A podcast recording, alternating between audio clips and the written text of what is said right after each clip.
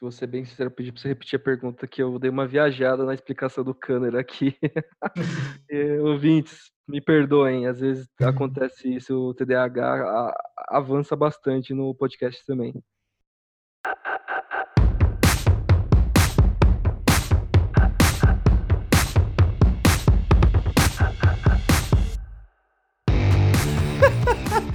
Fala, Frila, seja muito bem-vindo a mais um episódio do Vida de Frila. Meu nome é Felipe Xavier. Eu vou falar para você, o Heitor Dragói me diverte sempre, cara, porque é cada pérola que ele solta no meio dos episódios que é fantástica. Mas enfim, galera, esse episódio foi com a turminha do barulho mais uma vez, né? Os Frilas é, favoritos do meu coração, Henrique Canner, Heitor Dragói, Emanuel Vieira. Eu não pude participar por motivos de muito trabalho, mas o Emanuel mais uma vez tocou o episódio aí junto com a galera. O tema foi sobre qual cliente pegar ou como escolher os clientes. Eu vou pegar um cliente só pela grana, eu vou pegar um cliente porque de fato ele vai valer a pena. Quais são os critérios que a gente tem para escolher um cliente, para realmente colocar um cliente para dentro, né? É, a necessidade é só pela grana entrando, é, e a gente nem liga para saber qual que é a índole do cliente, qual que é o caráter do cliente, porque justamente às vezes a gente olha mais pela grana e não pelo todo, né? Então a gente acaba pegando o cliente única e exclusivamente pela grana. Obviamente eles falaram sobre isso e outras aleatoriedades, obviamente, como você conhece e já ouviu dos nossos papos, mas tá muito bom o episódio. Se você tiver algum comentário, arroba Jornada Freelancer é o nosso Instagram, ou manda e-mail no partiu arroba jornadafreelancer.com.br br tá bom? Bom episódio para você, valeu, fui!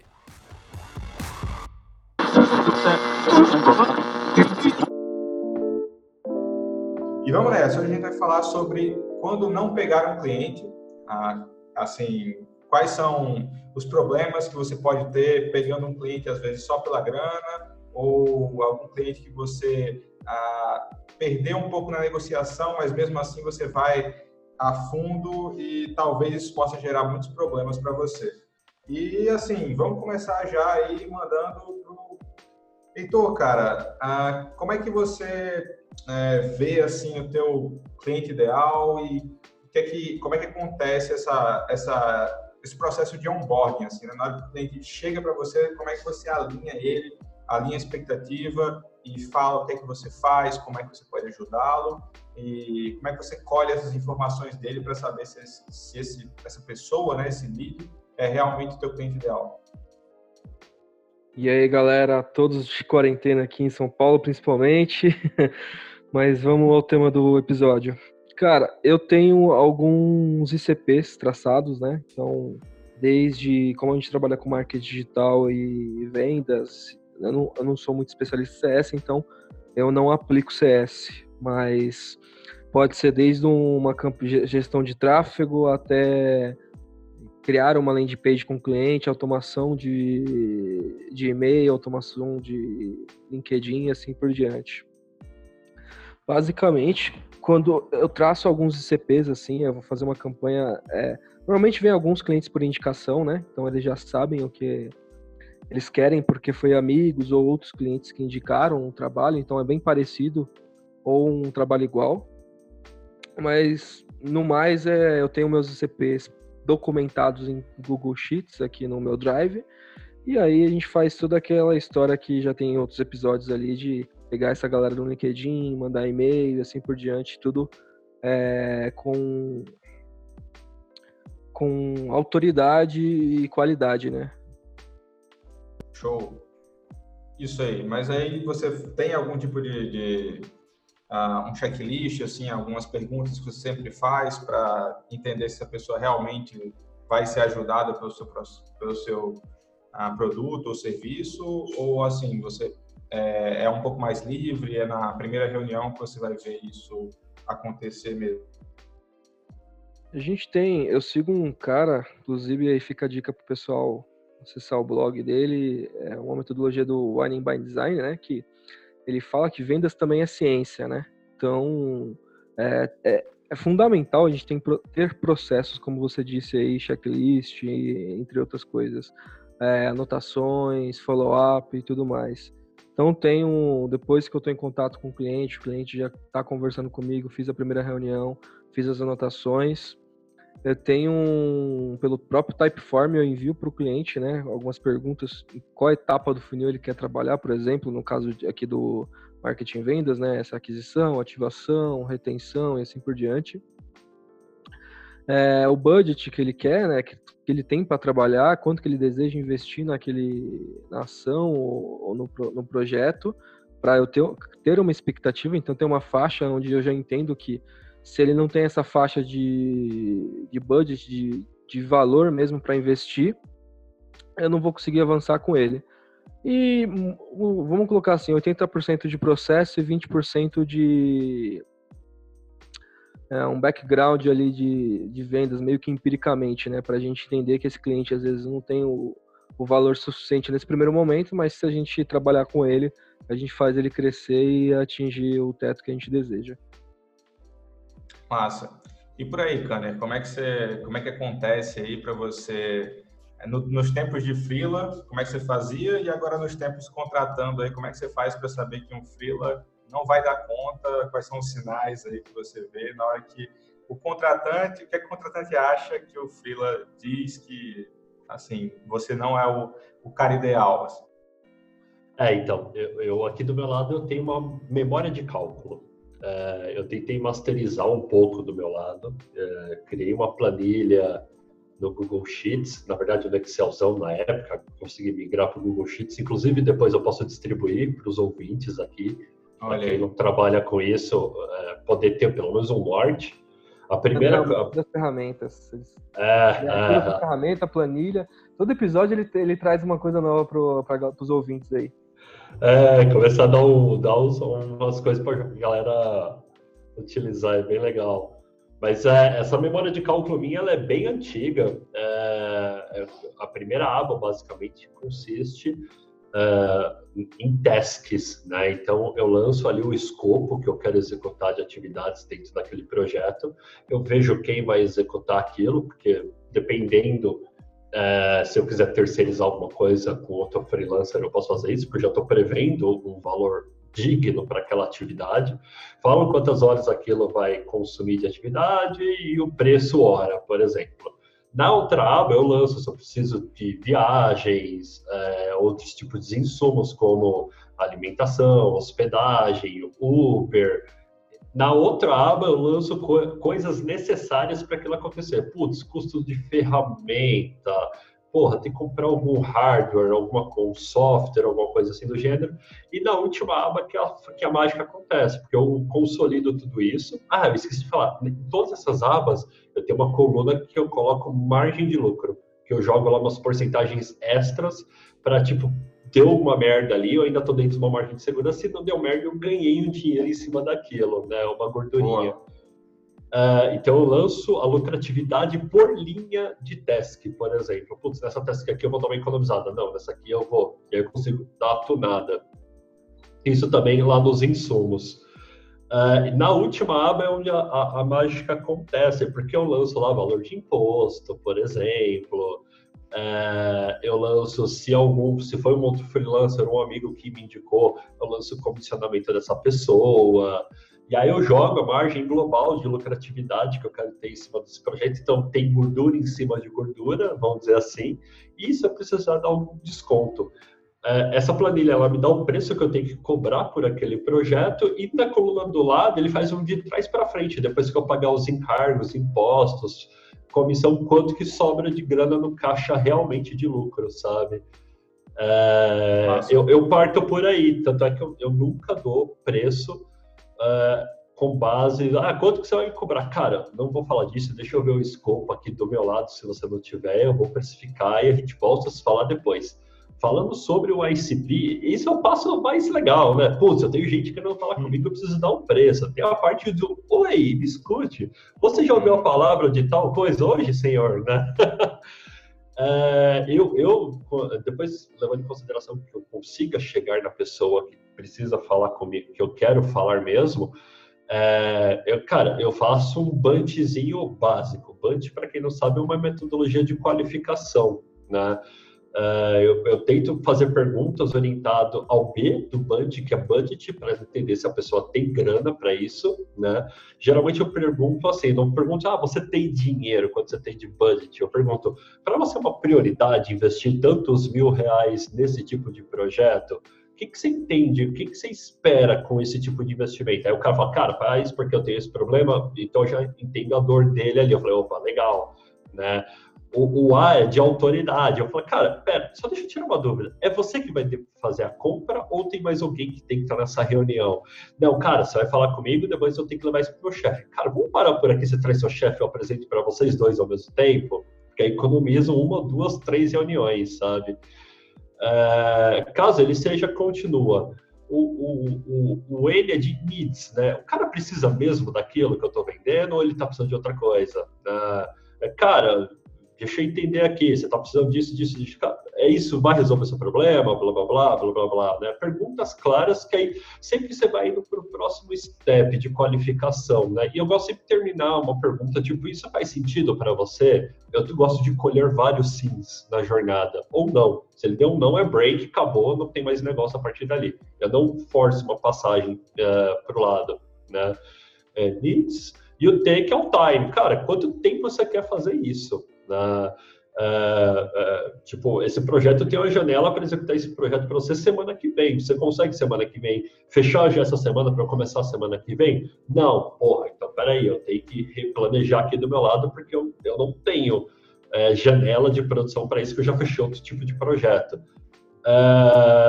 Eu, eu, falo que isso me ajuda a entender né, esse processo básico do Bunch. Tem, tem um monte de post na internet falando sobre Bunch. B-A-N-T, né, é uma metodologia de qualificação. Uh, isso me ajuda a, por exemplo, se eu dou gol ou não gol num projeto, sabe? E aí eu tento sempre dar uma equilibrada na balança. Se o cara é bad fit, putz, eu não quero fazer esse projeto, o cliente eu sei que é casca grossa, eles vão me estuprar literalmente. É, da minha planilha de, de, de cálculo, eu tenho um multiplicador de bad fit. eu tenho lá, se o cliente é bad fit, um, dois ou três. Né? Se é um, cara, é zero, não tem multiplicador nenhum. Se o cara é três, eu cobro 50% a mais. Porque ela fala, putz, é um projeto porcaria, mas vai me dar um dinheiro. Beleza, bora lá. Eu ganho um motivador de grana. Se o cara é um good fit, cara, eu tô cobrando certo ali, vamos dizer assim, não tô dando desconto, eu tô cobrando o que eu deveria cobrar mesmo. Né? Eu pergunto, por exemplo, até como vai ser o parcelamento. Você, cara, qual é o seu prazo de pagamento? Se o cara entra no meu padrão, cara, é um, eu não mexo nisso. Se o cara fala, cara, eu só pago depois que entrego, já jogo o cara para Benefit 3 automático, entendeu? ah, você vai pagar quando eu entregar? Beleza, então o valor é tanto, já prevendo isso, sabe? Por exemplo, a Ambev paga em seis meses é o prazo de pagamento, 180 dias o prazo de pagamento da Ambev. Cara, se eu tivesse um band, se eu tivesse um Benefit 4, eu jogaria eles em Benefit 4, por exemplo. É, vezes 3 o, paga, o valor. então, eu, eu, eu acabo tomando essa decisão através de cálculos ali. E eu vou colhendo respostas para consolidar isso na minha memória de cálculo. Massa, velho, massa. Eu quero essa planilha depois aí. Tô sem uma dessa.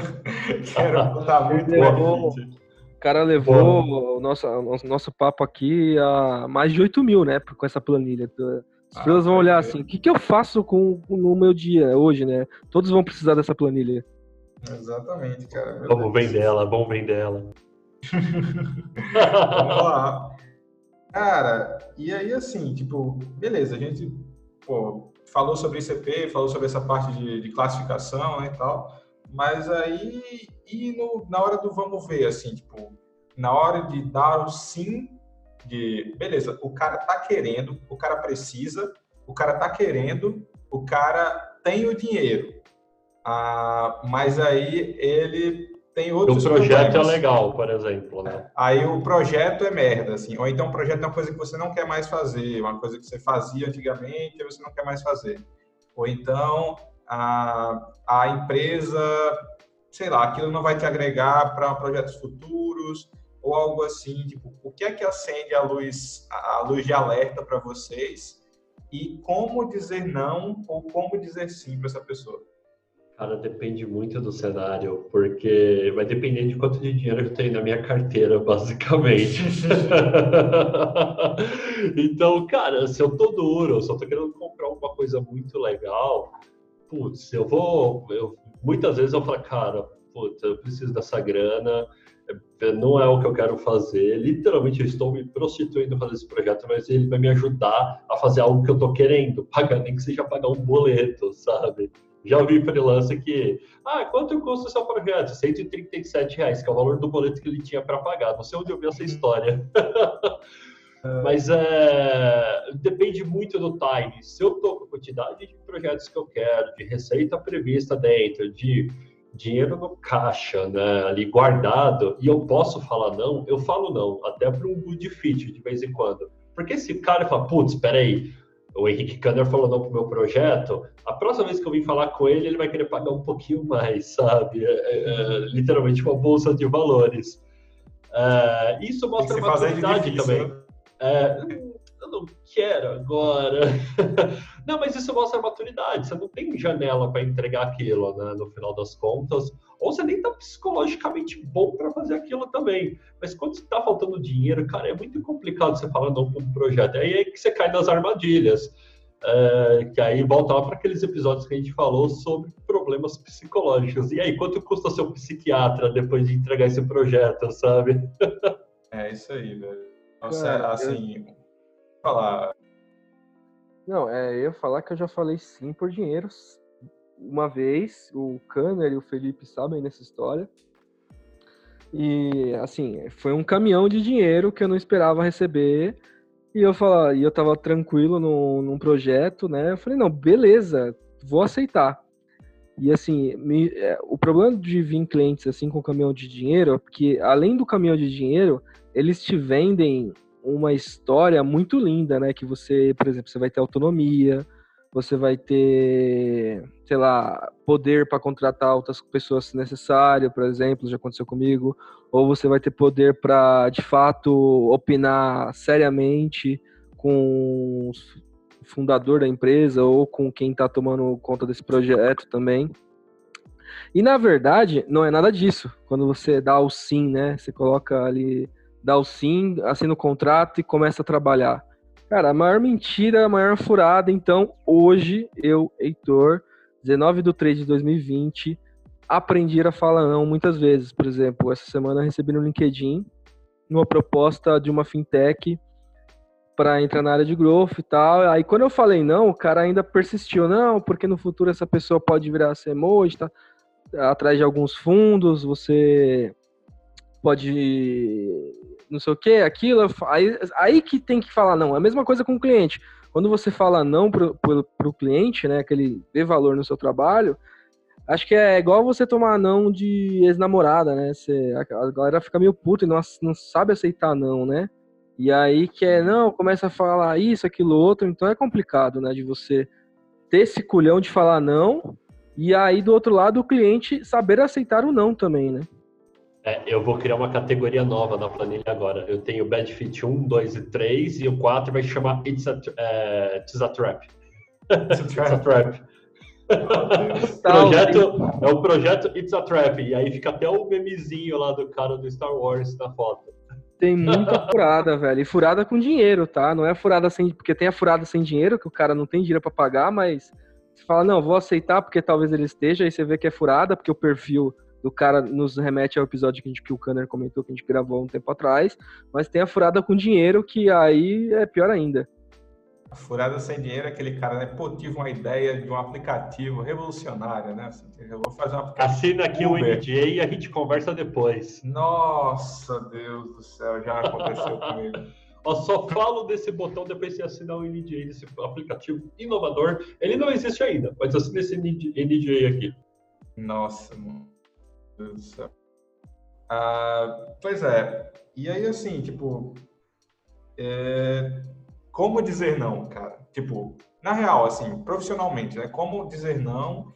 Eu é, tenho problema sem, com isso. Sem, sem tipo, é, parecer chato ou sem parecer... Assim, só, só sendo profissional mesmo, assim, não precisa parecer nada, assim, só dizer, tipo, cara, ah, legal, seu projeto, é, infelizmente a gente não conseguiu é, chegar, se alinhar bem e tal. Então, poxa, eu não vou conseguir te ajudar nesse projeto, mas mas tamo aí para as próximas. O cara é um puta furada, qualquer coisa que ele trazer para você vai ser horrível, mas você fala, não, mas tamo aí para as próximas e tal. O cara fica te procurando depois tem que ficar toda a vida dizendo isso. Como dizer eu, isso, eu, eu tenho um sério projeto, um sério problema com falar não, cara, sério. Uh, eu não consigo, eu me sinto mal, uh, não sei. E aí, geralmente, eu acabo fazendo de graça. é, é, uma válvula de escape minha. Pior resposta que ele poderia ter é, dado, né? É, é, é, uma válvula de escape minha que eu criei para mim mesmo. Você falar assim, eu não quero ter nenhum relacionamento com esse projeto. Eu não quero ser cobrado por nenhuma entrega. Logo, se eu fizer de graça, ele não pode me dar porrada, sabe? Não façam isso, amiguinhas. Uh, não façam isso, não é legal com o mercado, porque todo mundo que trabalha precisa ser remunerado. E no primeiro problema que acontece, a pessoa acaba fugindo. Né? Eu faço isso geralmente no formato de mentoria pro bono. Então, eu sento, ajudo ali, converso com a pessoa, mas qualquer tipo de mão na massa, ele tem que correr atrás no mercado, ele tem que fechar isso, executar. Eu fico como tipo, putz, vamos lá, faz aí um coffee break legal, eu ajudo você a pensar um pouco nisso num dia que eu tiver livre, sabe? Mas hoje eu não passo disso, não passo disso. Mas confesso, é cada, cada tempo mais eu tô com menos tempo.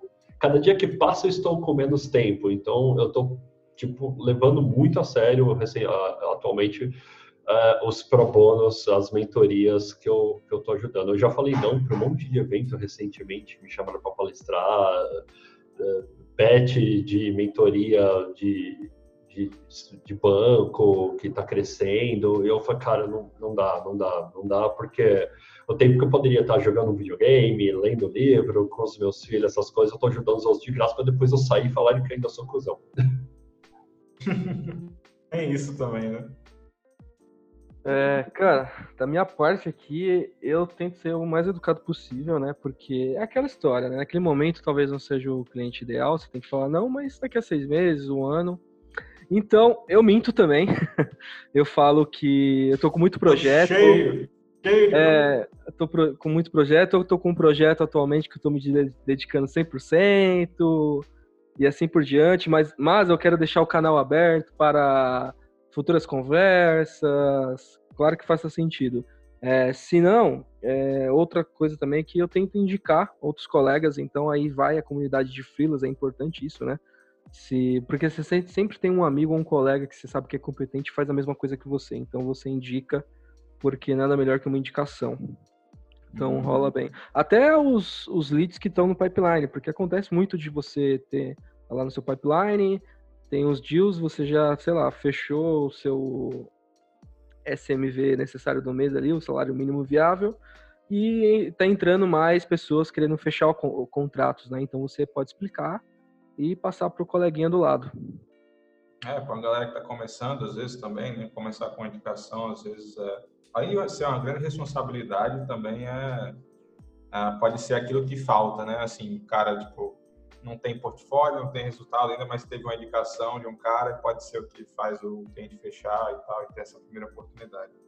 Massa, velho. Mas aí, tipo, eu tava parando para pensar aqui e a gente tá falando sobre uma coisa uh, que a gente vem falando, acho que nos três últimos episódios, que é, é Finda falando sempre sobre venda, né? A gente está falando sobre venda, sobre alinhamento, sobre qualificação, uh, sobre toda essa coisa de expectativa, uh, mas assim, é, tipo, e quando dá merda, assim, na, no começo, quando dá merda depois, quando o cliente, ele, ele se finge veste a pele de cordeiro assim e aí passa pela sua qualificação bonitinho.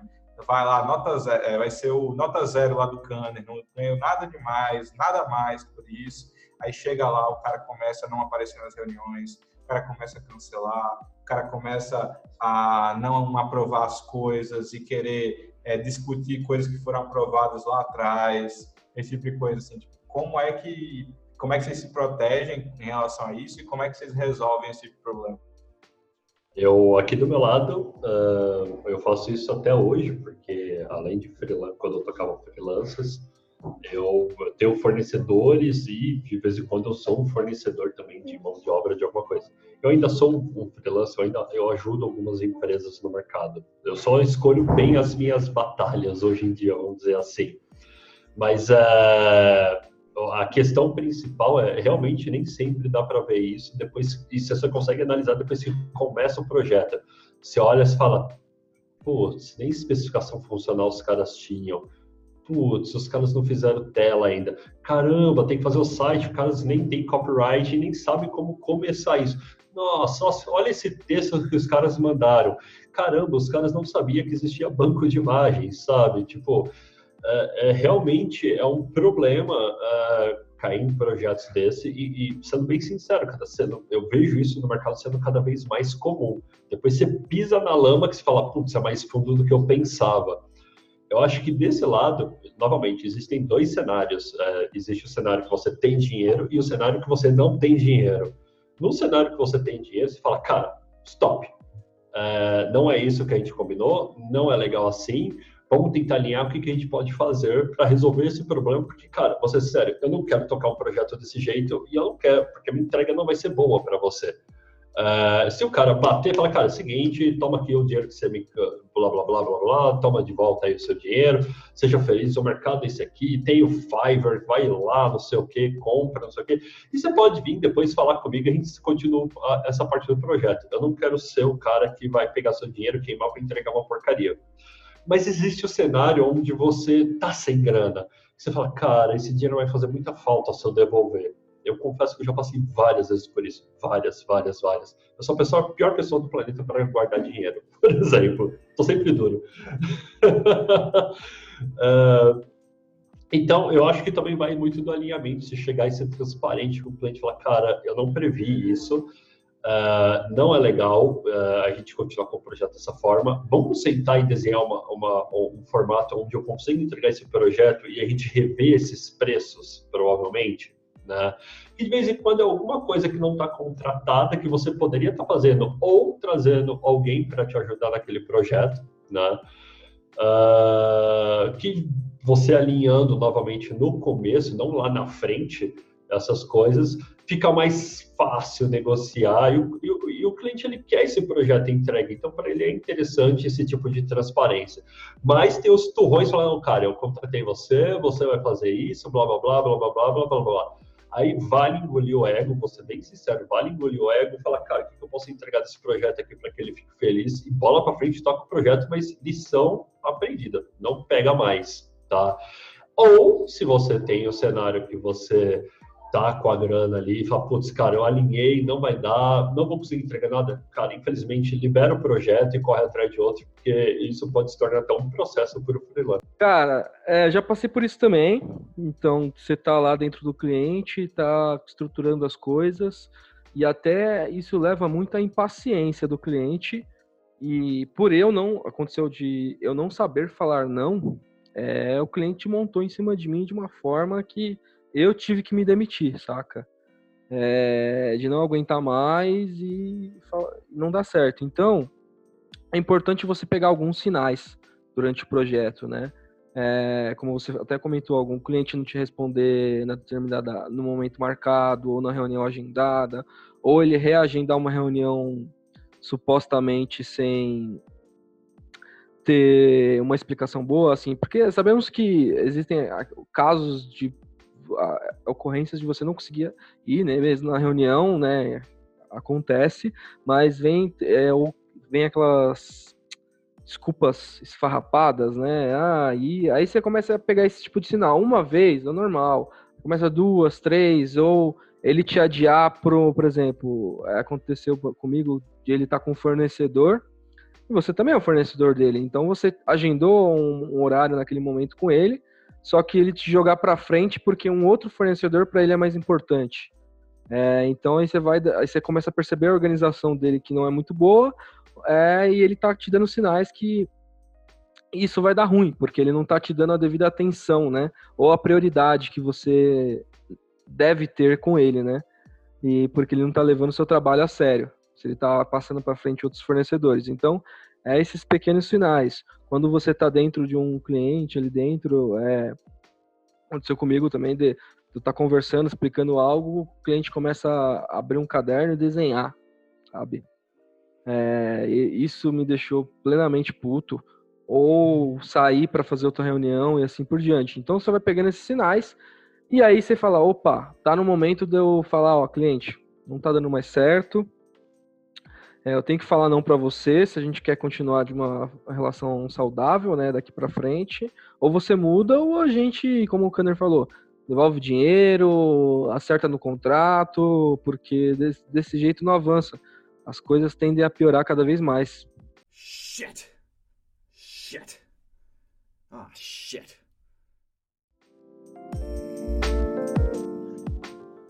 Então, é, assim, do que a gente conversou, eu acho que sempre tem, sempre teve muito essa coisa que o Kanner pontuou, né? Tipo, cara, tô com dinheiro, posso escolher, tô sem dinheiro, vou ter que me sujeitar a muito mais coisa. Ah, então, acho que fica aí já esse, essa dica do, do Freela para tentar se organizar financeiramente. E se você está nessa situação de estar tá sem caixa, assim, precisando é, vender o almoço para comer o jantar, assim, é, acho que vale a pena você, tipo, se você precisa ficar aceitando tudo, pelo menos coloca uma meta de, tipo, vai sobrar dinheiro no mês que você está fazendo essa coisa, assim, você ir guardando e guardando, para não ficar é, tendo que dizer sim para tudo, porque isso vai acabar com a tua sanidade mental e você talvez perca a oportunidade de clientes bons, né? Então, tipo, isso é super importante de prestar atenção. E, assim, agora mesmo, depois que a gente já falou sobre tudo isso, quando pegar um cliente, quando dizer não para um cliente? Falando sobre grana, tanto com grana ou tanto sem grana, tipo, na real, quando pegar e quando não pegar. Manda bala, essa, manda boa. Essa pergunta, ela é, vou ser sincero, ela é bem complexa. É, é, eu, eu, sempre parto do, do, do, contexto de quanto mais, melhor. Né? É, e você pegar menos clientes pode te manter como sendo um freelancer uh, que entrega ali, eu vou chamar de sua arte, né? Que eu, eu considero o freelancer profissional, cada um sendo o seu próprio Picasso, né? Picasso, Leonardo da Vinci, essas coisas. Cara, esses caras todos eram freelancers, no final das contas, né? eles eram patrocinados por projeto. Ninguém era CLT ali, né? então, uh, uh, eu parto pelo pressuposto de quanto mais, melhor.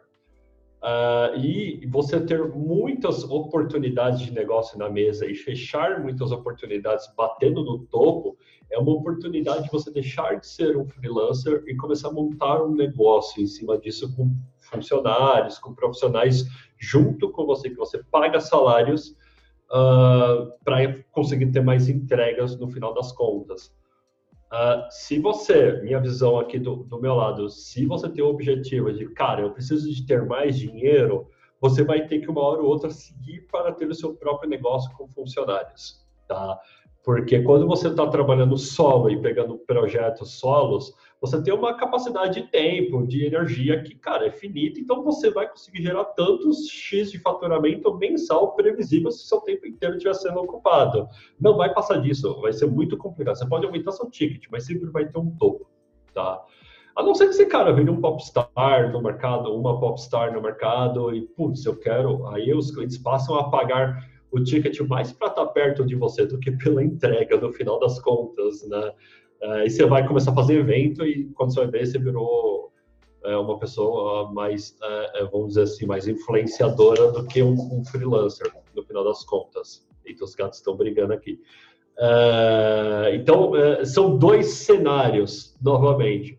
Putz, eu quero ultrapassar minha barreira de escala, de grana, de entrega, não sei o que. Você vai acabar migrando para uma empresa e abrir seu próprio negócio. É assim que a maior, a maior parte das agências de publicidade e propaganda nascem no mercado. É assim que a maior parte das empresas de tecnologia nasce, porque o cara fala, cara, eu preciso automatizar isso, porque eu quero mais cliente, assim por diante.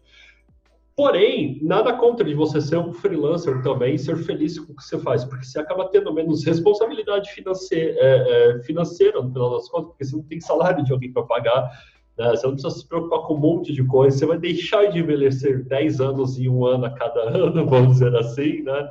Eu, eu lembro até hoje que o, que o André, que é o CEO da, da, da Resultados Digitais, ele fez um post, né? Uh, tipo, milionários antes dos 30, algumas coisas assim, e ele com a foto lá na capa da, da Forbes, alguma coisa assim. Aí eu fiz um comentário, né? Falei, pô, é, empreender zoa a lataria, né? Virou piada dentro da RD. Pô, cara, cara, começaram a fazer umas montagens de foto dele lá, tá lá, tá arrumando atrás mas não... Mas só ele não, você olha para o Forbes Under 30, é, cara, é assustador como aquela galera pode ter 30 anos. Sabe? Você fala, essa galera tem 40, 50, é, é louco, velho. É, é assim, é, é, uma dor que você acaba passando para você conseguir algo a longo prazo. Você ganha algo escalável que, putz, se você uma semana você não quiser trabalhar, a empresa ela está faturando e está entregando ainda. Você como freelancer, você não tem esse luxo, a não ser que você tenha feito uma reserva e fala, vou dar férias para mim mesmo. Só que você não está ganhando dinheiro naquele período, né? Então, são coisas para se dosarem. Eu conheço muita gente que começou como freelancer, bateu numa escala e falou, cara, eu quero faturar um milhão de reais, hoje eu consigo faturar 50 mil mês, por exemplo, com consultoria, essas coisas. Ele teve que abrir uma empresa, deu uma empresa, trouxe gente para dentro, ali dentro, ali dentro para ajudar ele em vendas, entrega. E, cara, hoje ele fatura um milhão que ele quer.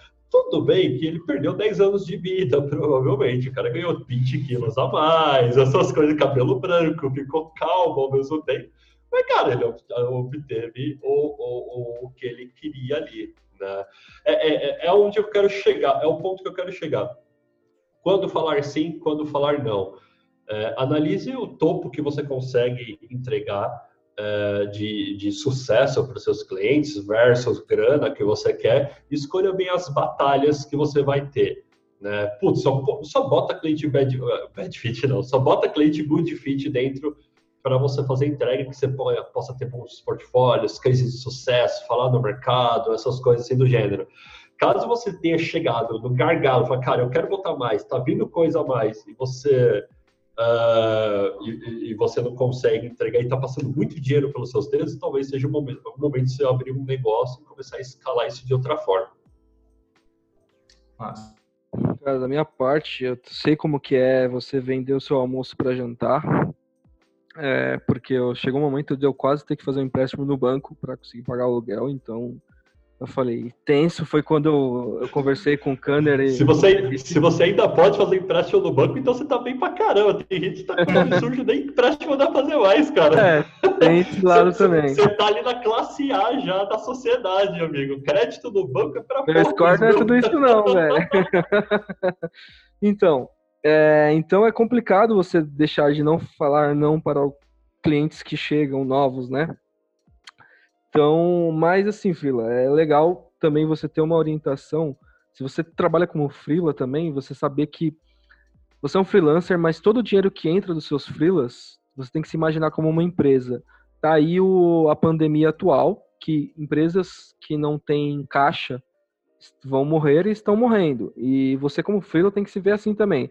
Se você não fizer um caixa para sobreviver a um tempo sem cliente, ou pensar que você pode investir em ferramentas ou um produto, qualquer tipo de coisa, você vai ter que falar sim para todo cliente que chega assim, querendo pagar pouco, para você se prostituir ou etc, tá? Então é legal você ter um caixa ali para, sei lá, viver um mês e tudo mais.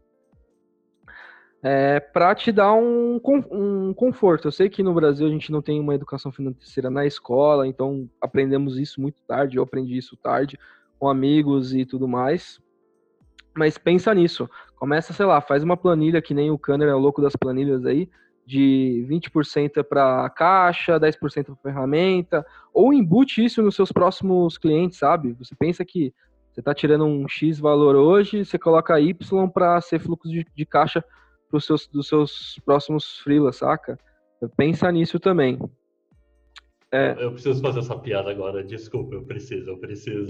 eu imaginei o Heitor falando agora aqui, pô, Frila, eu tive que alugar minha Ferrari para o cara fazer o Uber semana passada para pagar o deck do meu iate, que tava muito complicado pagar esse mês tal. Mas agora tá tudo certo, não sei o que, eu fiz upsell, agora tem uma Lamborghini também.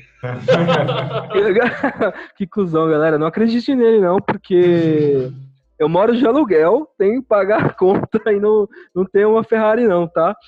E indo para a segunda parte da resposta, né, como, como ganhar mais, além disso, você guardar sua grana, fazer investimentos é uma boa, mas não vamos falar sobre isso porque tem muito podcast de investimento aí que você pode escutar. É, a dica que eu dou, dou é aumentar o seu passe. O Kanner falou de a, abrir uma empresa, contratar mais pessoas, mas conforme você vai pegando experiência, você pode aumentar o seu passe. Você pode aumentar a sua, a sua, a sua hora ali que você cobra, sabe? E aí você começa a virar um especialista. Se você quer ser um especialista na sua área de freelancer, você pode virar um especialista. Conheço, você pode ver que existem fotógrafos aí que o dia do fotógrafo é 5, 10 mil reais. Existem tatuadores ali que uma tatuagem é mil, dois mil reais. Mesma coisa para você, cara. Você pode dar uma consultoria de vendas, criar um site é, num valor que atenda você e você fique tranquilo. Claro que isso aí leva a XP ao longo dos anos, né? Então você tem que ter uma boa experiência nesse tempo aí. É isso, cara. Ah, eu, eu quero acrescentar uma coisa sobre subir o passe, porque muita gente não sabe como fazer isso, né?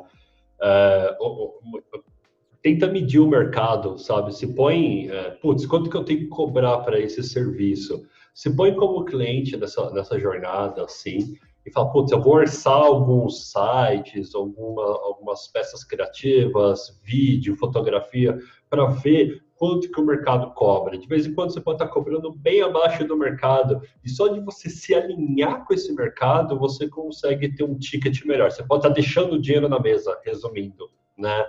E é o que o Heitor falou. Vai fazendo microtestes. Uh, faz microteste. Eu sei que o mercado cobra isso. Eu cobro um pouquinho a mais, 20% a mais que o mercado. Se tá passando, é porque a galera, na hora que você está vendendo, eles confiam em você. Não estou falando para enganar o cliente, é longe disso. Mas você tem que dar valor ao seu trabalho, porque nesse momento que você está em casa trabalhando, você poderia estar tá se divertindo ou fazer outra coisa. Cada um dá o preço que você acha para você mesmo. Vou dar um exemplo. Essa semana me convidaram para dar uma palestra uh, sobre growth hacking, é mais uma consultoria sobre growth hacking no, numa empresa de grande porte com mais de 10 mil funcionários globais. Eu acho que não vai ter mais por causa do Covid, provavelmente, ou vai acontecer online. Mas eu, quanto você cobra por hora? Aí eu falei, cara, como eu disse, eu sou péssimo para contabilizar valor para mim mesmo, né? Se não tem um escopo. Quanto você cobra por hora? Aí eu comecei a olhar a fábrica de software que paga ali os seus entre 30 e 50 reais a hora do, do desenvolvedor pleno, sênior. Aí eu falei, cara, eu acho que eu vou me posicionar com isso. Aí eu falei, só que eu joguei na mão do cara, eu falei, cara, vou ser sincero, eu não sei quanto cobrar isso, quanto cobrar por isso. Me ajuda a montar esse preço? Uh, eu pedi ajuda pro, pro, tecnicamente para o cliente. Aí o cara fala, cara, deixa eu ver aqui, até 250 reais a hora eu posso pagar tranquilamente para você. Aí eu, uou, eu ia cobrar 50, sabe? Então, de vez em quando, você pode passar a bola para o cliente e falar, cara, é, usar um pouquinho do bunch ali, né? Cara, quanto você pagaria por isso? Né? Aí o cara vai falar, não, quanto você passa? Repassa. Né? Alguém vai ter que dar torta Passo, na cara do outro. Né? Alguém é, vai ter mas... que dar torta na cara do outro. Mas quando você faz o passo, você dá a ideia e fala, cara, eu posso pagar tanto. De vez em quando você olha, você fala, porra, eu ia cobrar metade disso, ganhei dinheiro, entendeu? Comunicação, negociação faz muito sentido nessa hora. É legal ser sincero com o cliente também, às vezes, porque o cliente é sincero com você e aí você é pego de surpresa, né? Porque é o que aconteceu com você agora, né, Kanner? Você poderia ter cobrado muito mais. E ainda mais, acho que acrescentar também é legal que você tem, existem produtos de prateleira que você pode cobrar um preço mais, maior, né? Que criar esses produtos de prateleira, porque o Kanner pesquisou em software houses a hora de um desenvolvedor sênior é, sei lá, 110, 120 a hora. Só que, cara, você vai fazer uma palestra para mais de 10 mil pessoas. Você vai cobrar 300, é, você vai ficar duas horas ali, você vai cobrar 300 reais? Não, você pode cobrar seus 500, seus 600, né? Então, você pode ter alguns produtos de prateleira, né? Eu, por exemplo, quando pensei num ICP de landing pages, eu tinha uma landing page a um valor fixo, é, construção de funil. Então eu criei alguns produtos de prateleira ali que eu cobrava e mandava um, algo mais simples. Pensem nisso também, Frilas. Isso é muito legal. Isso é muito legal porque depois você pode empacotar isso e vender como pacote. Ó, compra isso, mais isso e pague isso, sabe? É muito legal. Você, você deixa de ser um cara de serviço é, em questão de precificação de serviço e começa a se tornar meio que um e-commerce, sabe? Que aí você pode fazer me mecânica de abandono de carrinho, de upsell, de cross-sell, e você começa a desenvolver serviços empacotados com cara de produtos, quando você vai ver, automaticamente você virou uma empresa, vamos dizer assim, né? Uhum. É, pois é, a gente tá, eu estou até pensando é, em falar sobre isso em outro episódio, uh, falando até com um amigo desenvolvedor meu, convidado, uh, que falando sobre é, esse mercado de desenvolvimento, né? Assim, como cobrar, né? Por hora, tipo, pô, às vezes cobrar por hora deixa de fazer sentido, porque imagina, se você tem um problema muito, muito complicado e você é muito bom para resolver aquilo em pouco tempo, você vai receber menos, isso te, é, é, você foi pior por resolver aquele problema complicado mais rápido, né? Então tem várias distorções eu tenho uma piada sobre pagamento de time de desenvolvimento freelance. Uma vez eu trabalhava numa empresa, aí o CEO da empresa falou: Não, não pague esses programadores antes da entrega, não, que depois eles vão pegar, vão lá para Cracolândia fumar pedra de crack e fica dois, duas semanas sem aparecer no trabalho. Só paga quando ele entregar o job. Meu Deus. Eu achei que você ia mandar aquelas piadas que vem no mundo de suporte, né? Tipo, é, ah, eu, o cara resolve o problema em cinco minutos e depois fica horas e horas mexendo na, na internet, né? É, pois é. é. Vai, vai lá no é, Stack Overflow, copia o código e fala, ó, tá pronto. É, pois é. Difícil, é difícil. É, vale a conversa aí.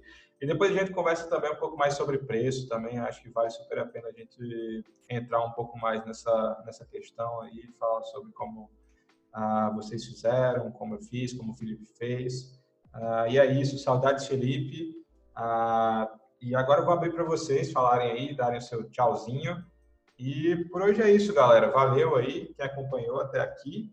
Ah, se você acompanhou até aqui, comenta é, coelho voador aí para eu saber que você foi até aqui.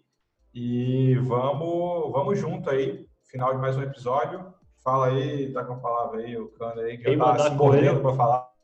Quem mandar coelho voador recebe a planilha. Olha aí, olha aí, tem que fazer, velho. Tem. E é isso, valeu, brigadão. Fala pro, fala aí, Heitor, dá teu tchau aí e vamos embora. Valeu, galera, por escutar esses xaropes mais uma vez com piadas ruins. A gente tenta, né? É, compartilhe com seus amigos, compartilhe nas redes sociais. Acho que isso é importante para a gente bater a marca, uma nova marca aí a cada dia. E só paguem programadores depois que eles entregaram a task, senão eles roubam o seu código-fonte e vai fumar pedra de crack na Cracolândia. Exatamente. A Cracolândia é só desenvolvedor lá. Se for lá, só, só, deve, só deve senior e que usa Linux. Oh, Deus. É isso então, galera. Valeu, valeu, Frila. Até mais, é isso. Final de mais um episódio. Até a próxima semana. Valeu. Falou!